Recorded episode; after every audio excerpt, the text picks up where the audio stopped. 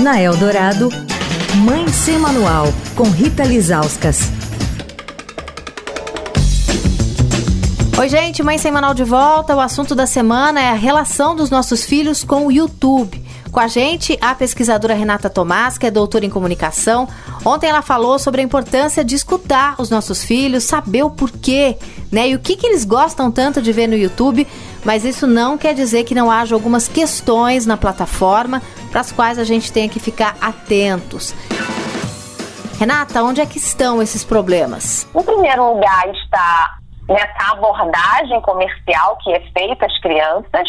Se a gente for pensar em termos de Brasil, a gente sabe que a publicidade infantil é considerada abusiva hoje no nosso país, não agora, né, mas já há algum tempo no nosso país. Então, as crianças ficam vulneráveis a essas intervenções, né, essas interpelações mercadológicas.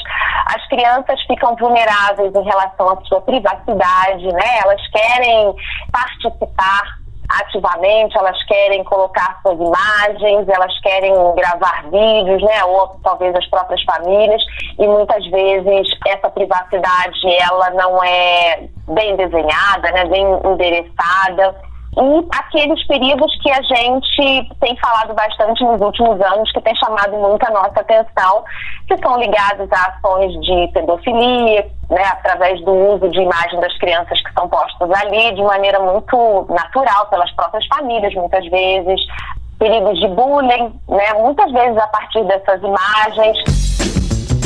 Amanhã, YouTube vicia? Ou seja, quais são os perigos de liberar a plataforma para o meu filho assistir à vontade? Será que ele pode esquecer do, abre aspas, mundo real? Fecha aspas. Quer falar com a coluna? Escreve para mãe sem manual, arroba estadão.com. Rita Lisauskas para a Rádio Eldorado, a rádio dos melhores ouvintes. Você ouviu Mãe Sem Manual, com Rita Lisauskas.